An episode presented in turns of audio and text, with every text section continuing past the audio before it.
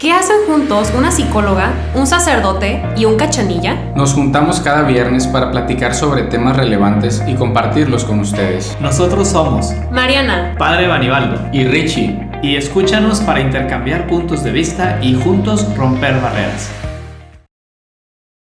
Hola, hola, ¿cómo están? Bienvenidos a un viernes más de Rompiendo Barreras. No sé si se dieron cuenta, pero desde la semana pasada ya tenemos una introducción nueva. Padre, ¿cómo le pareció la, la nueva intro? A mí me Pues, gustó fa- mucho. fa- fabulosa, como siempre, por supuesto. Richie, ¿qué tal? ¿Cómo te, te pareció la intro?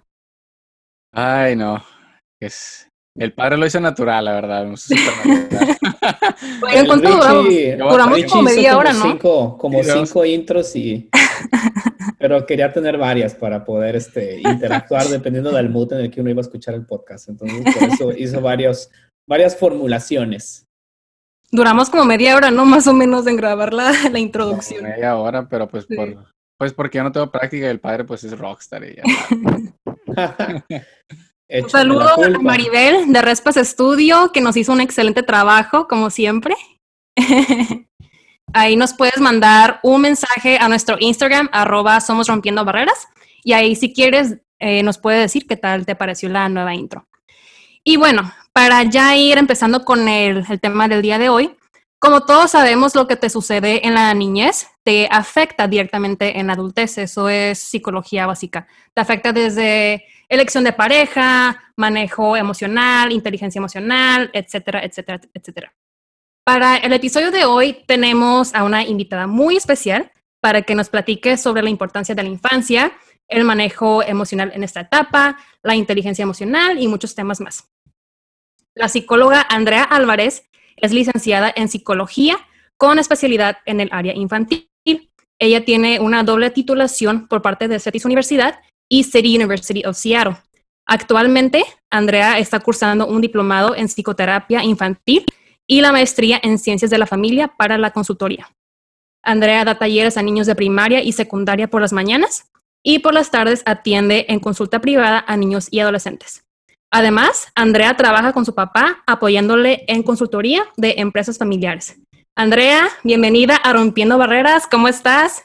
Ay, muchísimas gracias. Pues muy contenta de estar aquí eh, con ustedes. Me siento muy honrada, la verdad. Ay, pues yo encantada de que estés con nosotros, que ya por fin se nos hizo grabar juntos. Ya sé, ya por fin.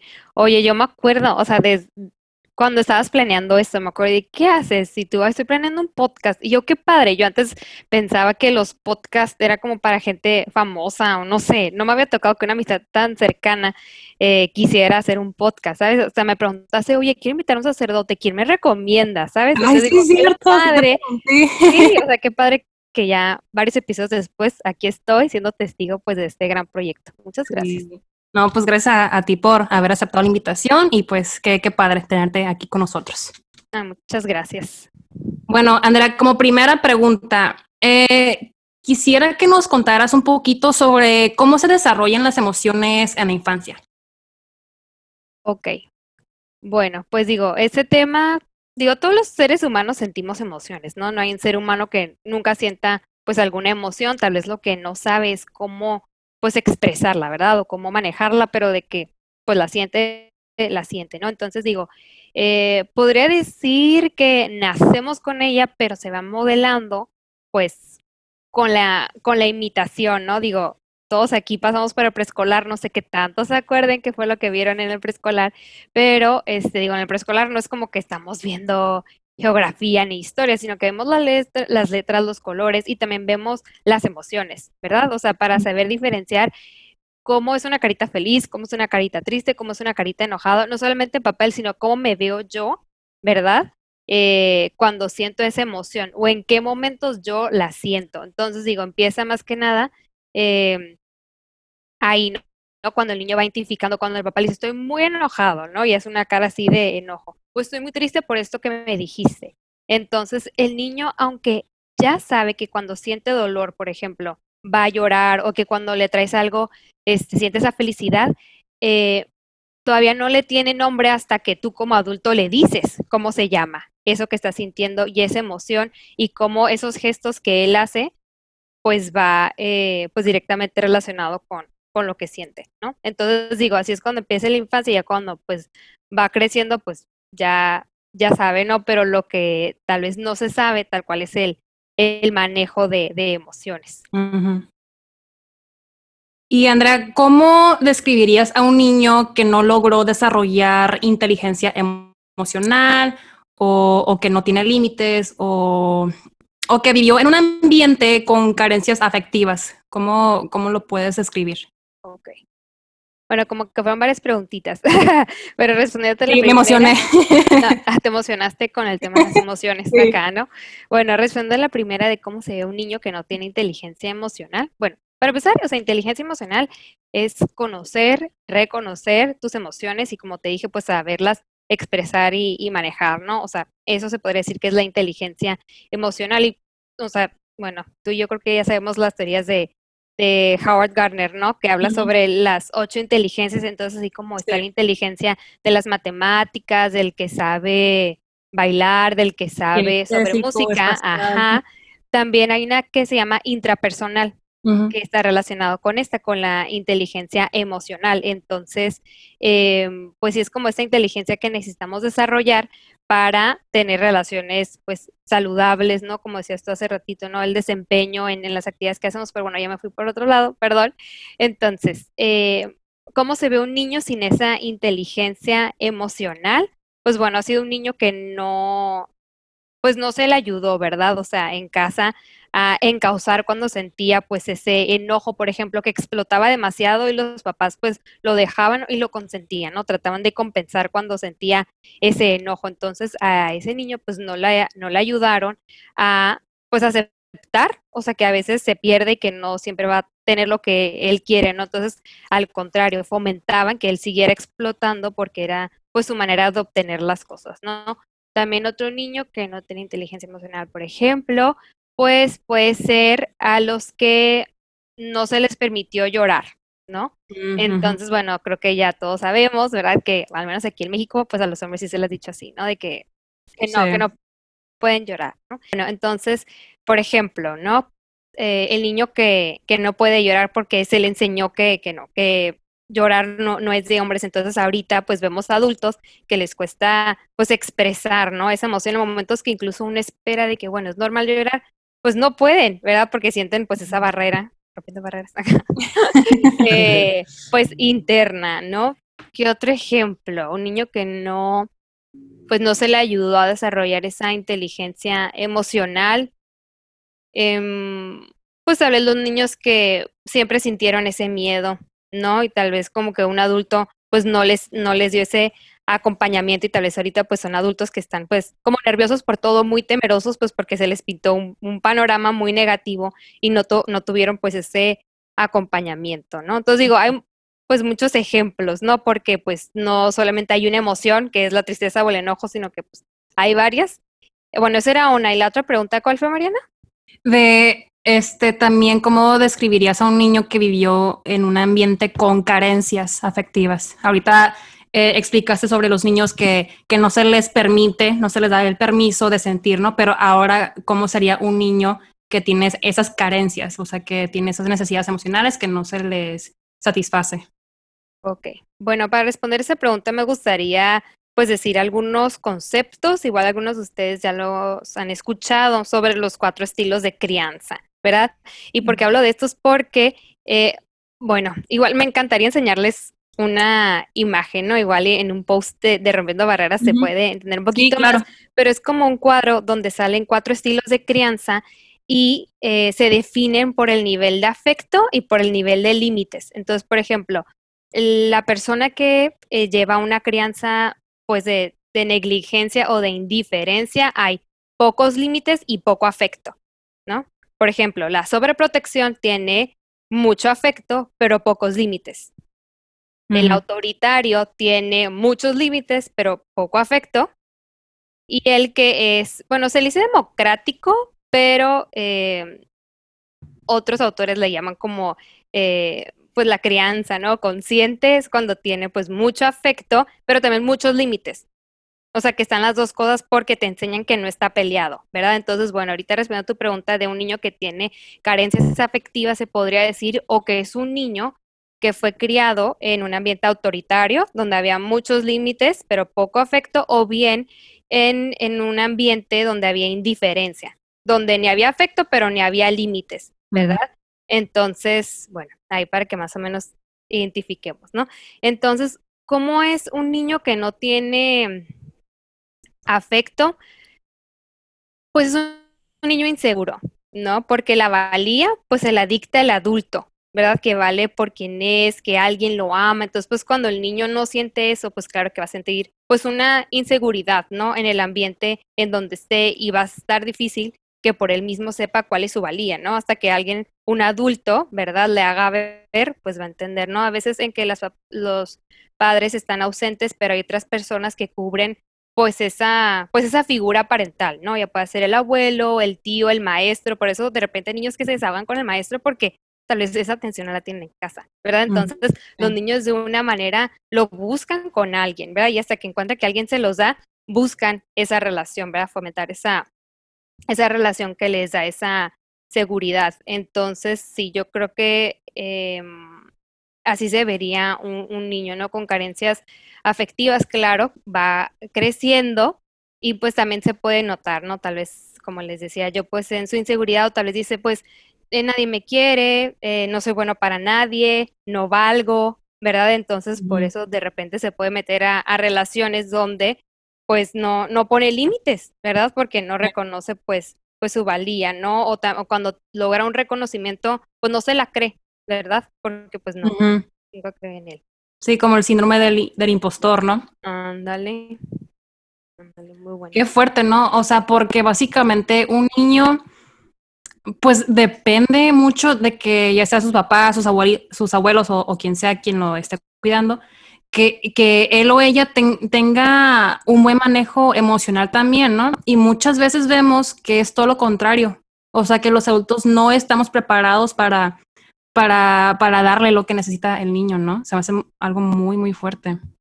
acabas de decir algo súper importante, que igual es como, pues ya una herramienta, ¿no? Para ayudar a los niños, porque a veces como adultos, o me ha tocado papás, ¿no? Que quieren, piensan que el niño es el problema, entonces quieren que yo ayude al niño a solucionar los problemas cuando digo, es que, o sea, en buen plan, tú primero tienes que solucionar pro problema, ¿no? A mí me ha tocado a veces que estoy en la entrevista y la mamá parece que me está hablando más de ella que de, sus hijos y les pregunto, a ver, ¿a ti te pasó lo mismo que le está pasando a tu hija? Sí. ¿No? O de repente, oye, ¿y ha sido tu terapia?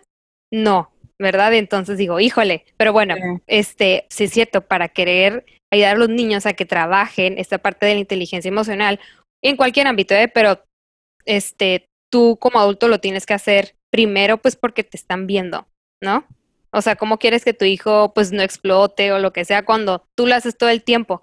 Entonces, pues claro que tus palabras van a tener validez, pero más que nada, pues tu ejemplo. Entonces, pues súper importante eso. Oye, y aparte me encanta, yo creo que es un tema que mm, se podría, los que tal vez no le dan esa importancia sí lo ven como algo de moda, pero yo creo que los psicólogos decimos, qué bueno, qué bueno que lo están promoviendo tanto, incluso que en las escuelas están teniendo pues clases sobre esto. De hecho, pues los talleres que estoy dando pues tiene que ver, ¿verdad? Y los niños me dicen, es que sabes que esta clase me ayudó a expresar mis emociones, me ayudó a conocer, me dices, wow, qué padre. Entonces digo, para que chicos no lo vean nomás como que, es algo de moda, o sea, neta tiene una súper importancia porque es algo del día al día, o sea, todos los días sentimos emociones y cada quien revísense pues cómo reaccionamos ante las situaciones. Entonces, pues bueno, tiene muchos beneficios ponerle atención a este tema.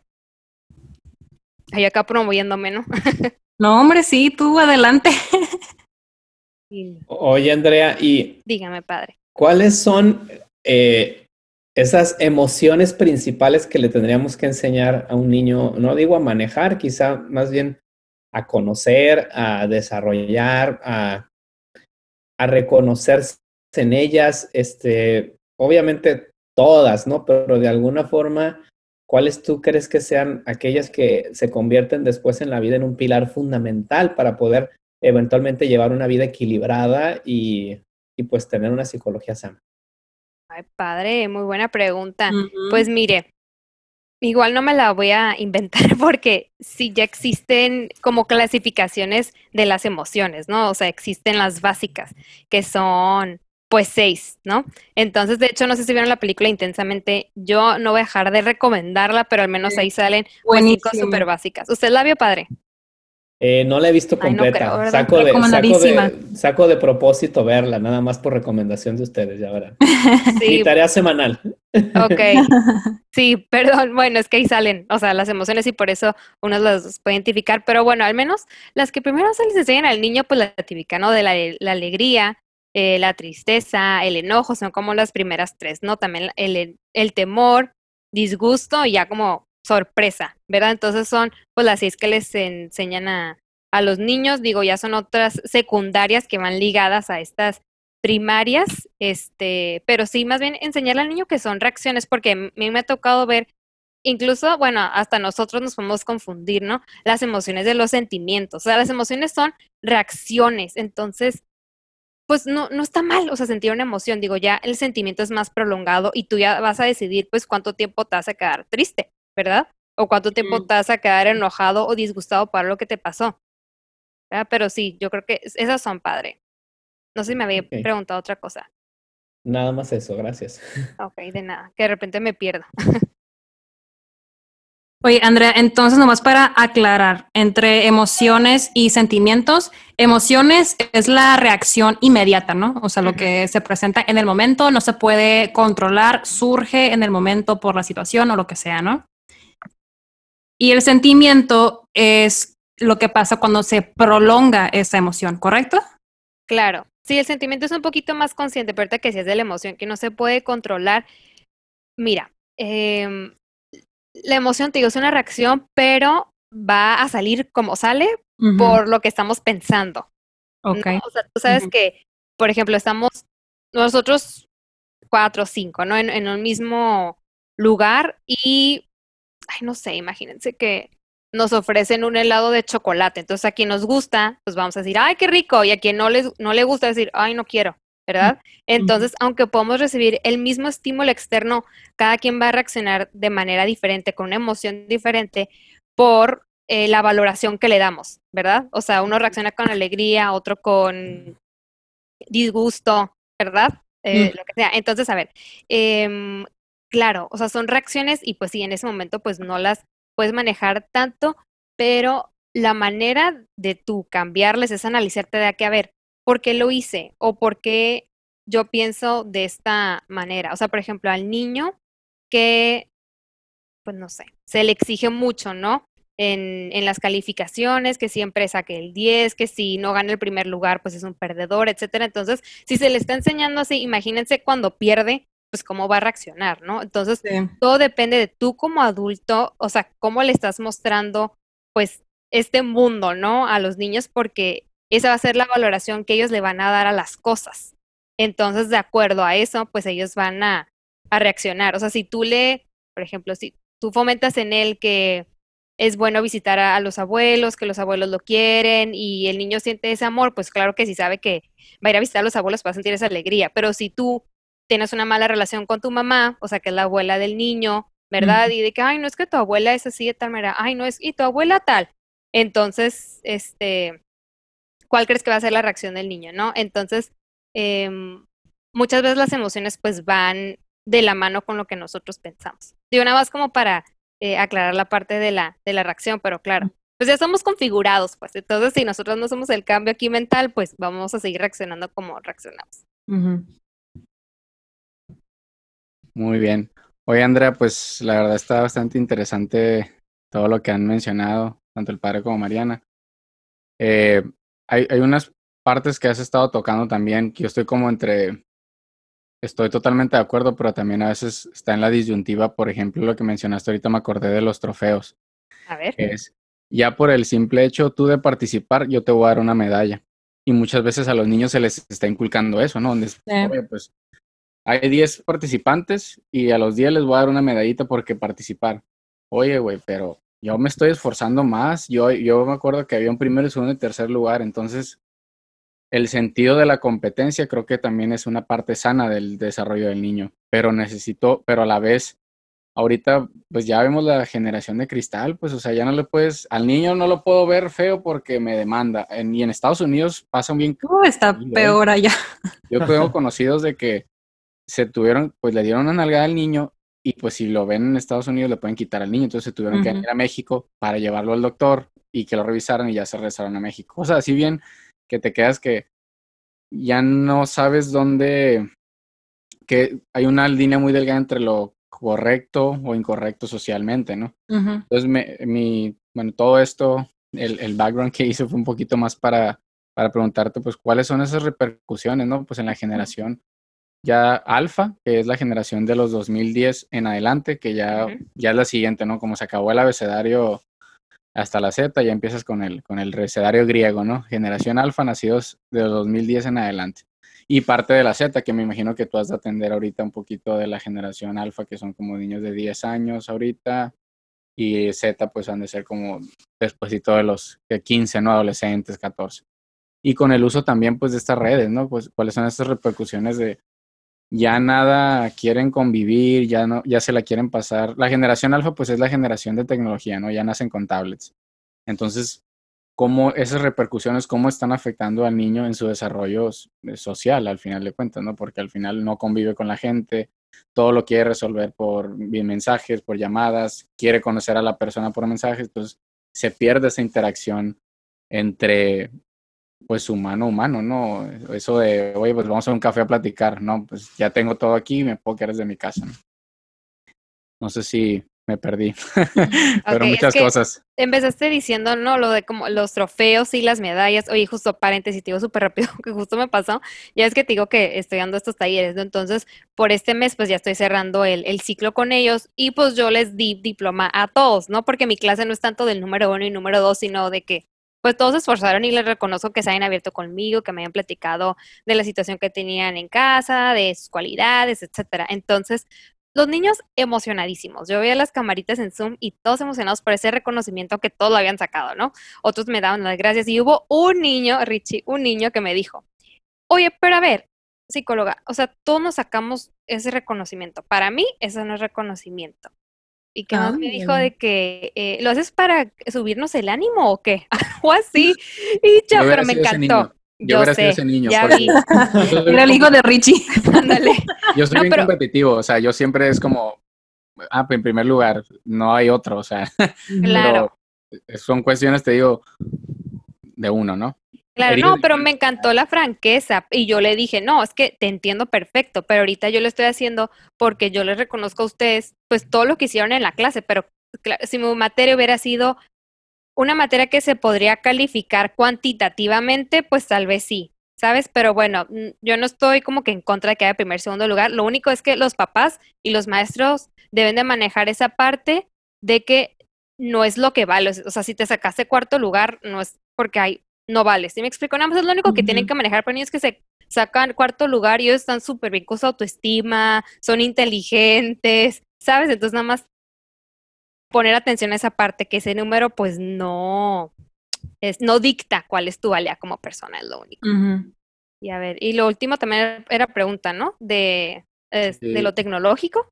Ajá, lo de las repercusiones en la generación, pues las nuevas generaciones, ¿no? Que son en tu caso las que te van a tocar atender o que estás atendiendo, es como la alfa, que son los nacidos del 2010 para adelante y parte de la Z. Pues con el uso de repercusiones en generales, no nomás sociales, ¿no? Pueden ser algo este, con el uso de redes sociales, tablets, celulares y todo eso. Pues mira, de lo que he visto y también de lo que he leído, pues digo, hay tanta, tanto ventajas como desventajas, ¿no? Como en todo, pero yo sí le veo desventajas, no sé, las personas que tienen aquí, en verdad, a, pues a los aparatos tecnológicos, pero sí, como dices tú, la parte de la socialización, aunque, por ejemplo, ahí ves que ahorita tengo los audífonos de gamer, este, mi hermano yo creo que convive más con sus amigos que yo con mis amigos, o sea, hablando todo el tiempo, tal vez no es una convivencia de uno a uno, pero claro, es como su forma de, de convivir. Pero claro, hay niños que juegan no con otros niños, sino solamente ellos, y ya cuando están, ¿verdad? Con otros niños, pues se les dificultan los temas de, de conversación porque no están acostumbrados a eso. Pero bueno, ¿qué otras cosas veo yo? Pues la parte de que, que quieren todo inmediato, ¿no? Incluso a nosotros también nos tocó un poquito, pues esa parte, traemos los milenios. Ajá, o sea, tenemos un este smartphone y pues claro, tenemos así las cosas, ¿no? Al alcance. Entonces, pues ellos también, o sea, ellos lo ven más normal que nosotros porque ellos nacieron en ese, entonces quieren todo inmediato y nos, como lo tienen inmediato aquí en la tablet, pues también lo quieren inmediato en la vida real y por lo tanto pues tienen poca tolerancia a la frustración, ¿verdad? Entonces sí, no saben esperar vemos en los restaurantes casi todos los niños con tablet. ¿Qué hacíamos nosotros cuando éramos niños? Esperábamos, ¿verdad? O jugábamos ahí con la o Colorear ahí. Coloreábamos, ¿verdad? Nos llevamos un juguete. No sé, entonces, eh, claro que se puede. Digo, hoy tengo esa filosofía de que yo cuando tenga hijos, ah, no les voy a comprar tablets chiquitas, pero bueno, es en, esa es una pues repercusión si lo quieres eh, pues ver así te digo, la parte de la socialización. Pues eso sí, o sea, ahorita en esta pandemia, ¿no? Ya que tienen clases online, pues para muchos se les ha hecho pues más fácil. No digo, claro que sí le batallan, pero se les hace fácil porque ya están acostumbrados en, en esto. Pero bueno, yo como tip que le puedo dar a los papás es que, digo, la tecnología ahí está, ¿no? Nada más pues no se los desde tan chiquitos y también, pues tú regula las horas, eso es muy importante, las horas de exposición a la pantalla, ¿no? Este, qué programas ve, toda esa parte, ¿no? Entonces, pues sí, eh, manejar la parte de, pues de los límites, porque yo no, yo no estoy satanizando eso, o sea, claro que hay haber, pues muchas aplicaciones y muchos programas para niños, pues sí me ha tocado ver y que saben inglés por lo que están viendo en la tablet, ¿verdad? Pero hay que enseñarle a los niños que eh, pues se pueden divertir y pueden jugar de, pues de otras maneras. No sé si me fue por otra parte, pero bueno. Sí, sí muchas gracias, Andrea. Oye, una última pregunta. No sé cómo vamos de tiempo. Ahorita, bueno, antes que nada, pues felicidades, ¿no? Que te vas a casar. Ay, gracias. Este, y de hecho, de hecho, eso iba, ¿no? Un poquito también esa parte, porque, o sea, todos tenemos nuestras issues, ¿no? Ahí. Entonces, en el caso ya de cuando son papás, ¿no? O en el caso tuyo, que en su momento, eh, si tu expectativa es formar una familia con tu con tu prometido, este, en su momento esposo, ¿cómo, cómo dejas claros esos límites, ¿no? Porque al final él tiene su educación y él va a traer su cultura, sus valores, este, pues las enseñanzas de sus papás y vas a traer al, al revés también, vas, vas, a entrar también tú. Entonces al final es una, es una, es una convivencia entre culturas, valores, tradiciones. ¿Cómo ponen esos valores? Porque al final no sé, se me ocurre un ejemplo bien sencillo de que el niño quiere algo y tú lo estás regañando, pero va a entrar el papá y va a decir, ¿por qué lo regañas, no? Entonces es, yo te dejo tu, eh, tu, ¿cómo le llamarlo? Este, tu fuerza, poder, este, no sé cómo ponerle un, adjetivo calificativo como mamá y también como papá, ¿no? Entonces, ¿cómo se dejan esos claros, esos, esos límites? Sería un poquito más mi duda. Ya en términos papá-hijo. O sea, dices tú cómo, tal vez yo lo manejo con otros papás, cómo debería ser o, o cómo yo lo quiero hacer, dices tú. ¿Tú? ¿Yo? Ah, ok. Pues mira, yo la verdad soy una persona que, o sea, con mi prometido he hablado de estos temas uh, desde hace un, un chorro, o sea, como ya sabíamos, pues, que nos queríamos casar, que queríamos tener una familia, de parte de psicóloga infantil y fomento tanto la comunicación que son temas que yo saco, pues, y ya pues hablo de que cuando pase esto, vamos a reaccionar así, ¿no? Eh, que sí crean en Santa, que no crean en Santa, o sea, como un chorro de temas de verdad que hemos platicado. Entonces, eh, algo que yo sí le he dicho es que, ¿sabes qué? Sí nos tenemos que poner de acuerdo tú y yo, o sea, en las reglas, ¿no? Entonces, por ejemplo, si nuestro hijo viene en su momento, ¿no? Y nos dice algo, pues hay que estar primero de acuerdo, pues tú y yo, ¿no? O si tú dices algo, pues yo respetar. O sea, como esa parte de que lo dijo tu papá, porque no te quiero, o sea, no, sí, no, no quiero desvalidar el rol que tienes, o sea, como papá, de que no, no, no, y corregirte enfrente de él, no, o sea, te estoy quitando ese mérito o ese respeto, ¿sabes? Entonces, o sea, le, digamos, le hemos llegado a comentar y porque como también, no sé, en un live platiqué esto en algunas publicaciones, pues es un tema de conversación que se da entre los dos, pero Richie sí, planeo hacer eso, platicar con él, llegar a acuerdos y pues eso transmitírselo a los hijos. Y yo, paréntesis, esto yo lo he visto con una familia que los hijos ya están casados, no sé, están grandes, y veo el resultado de grandes, gracias a la educación que tuvieron en casa, que tanto papá como mamá están en el mismo canal. Y si papá decía algo y la mamá en ese momento no estaba de acuerdo, lo que diga tu papá, ¿verdad? O lo que diga tu mamá, no por echarse la bolita, sino porque sabían que está en el mismo canal y no, no iban a desvalorizar lo que el otro dijera. Entonces, pero ya en privado los papás, eh, pues ahí, pues lo discutían, ¿no? Ajá. Y a ellos les ayudó a crecer con esa coherencia, pues. Pero sí, sí lo quiero aplicar. Gracias, Andrea.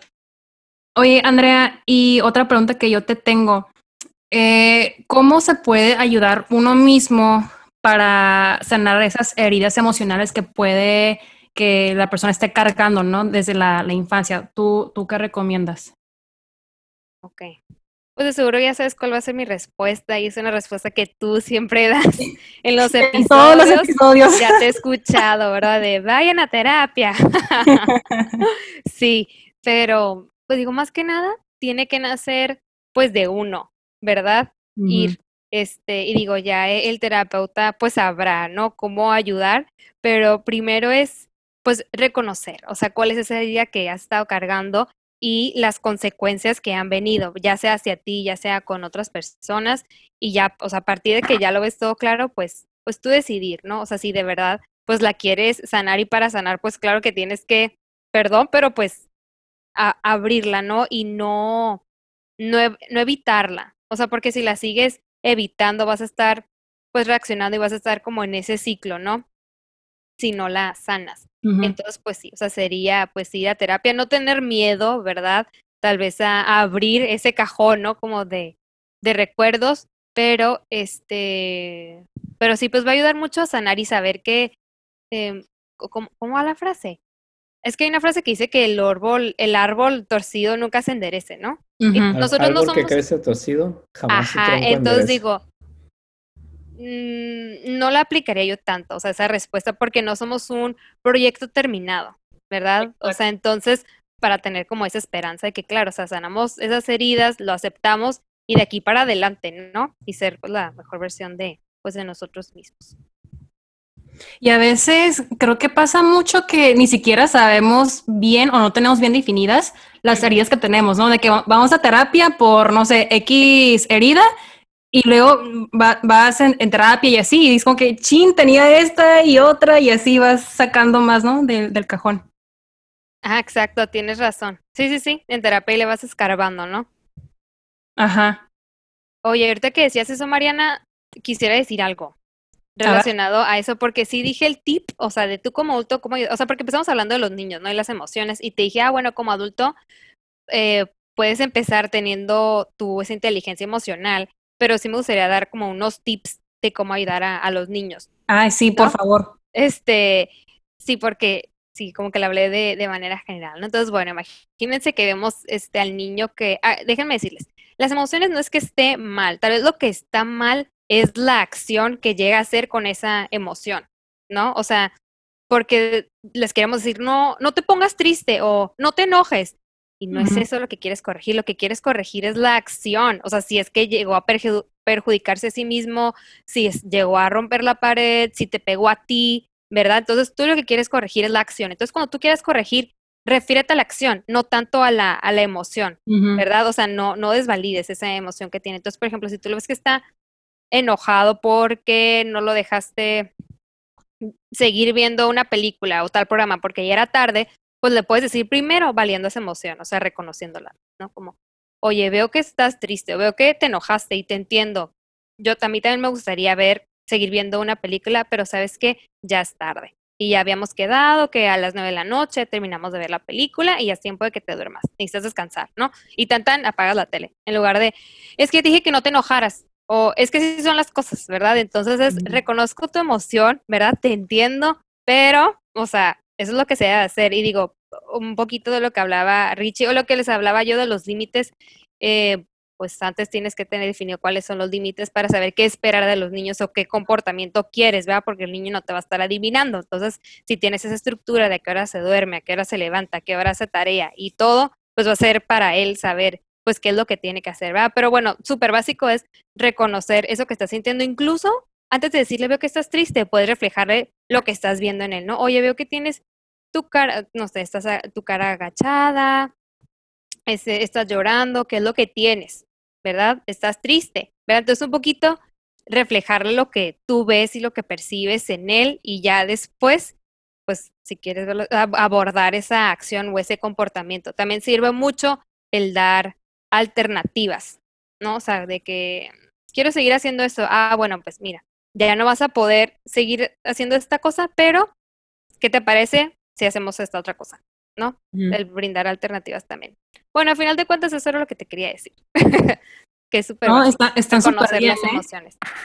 Porque a final de cuentas, como dices tú, no, o sea, le, le estás validando la emoción al niño. Porque puede ser que algún problema del niño para ti sea pues algo muy, pues insignificante, pero para el niño es, o sea, es, lo peor que le puede pasar o, lo que sea, ¿no? Entonces, yo creo que es muy importante que si el niño se da cuenta, reconoce que se le está validando sus emociones, como ya, ya cuando sea adulto, pues él va a saber que sus emociones sí son válidas y lo que siente es, es válido.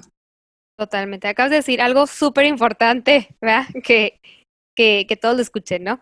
Eh, y si a veces como adulto es muy fácil decirle al niño eso porque como nosotros ya pasamos por ahí, traemos otras broncas, pues de adulto, es como, ay, eso no es nada, espérate que crezcas, ¿no? Entonces, sí. o sea, ese es su reto, el niño de 11 meses, un año, su reto es pararse, ¿verdad? No es decir, uy, espérate, te falta correr.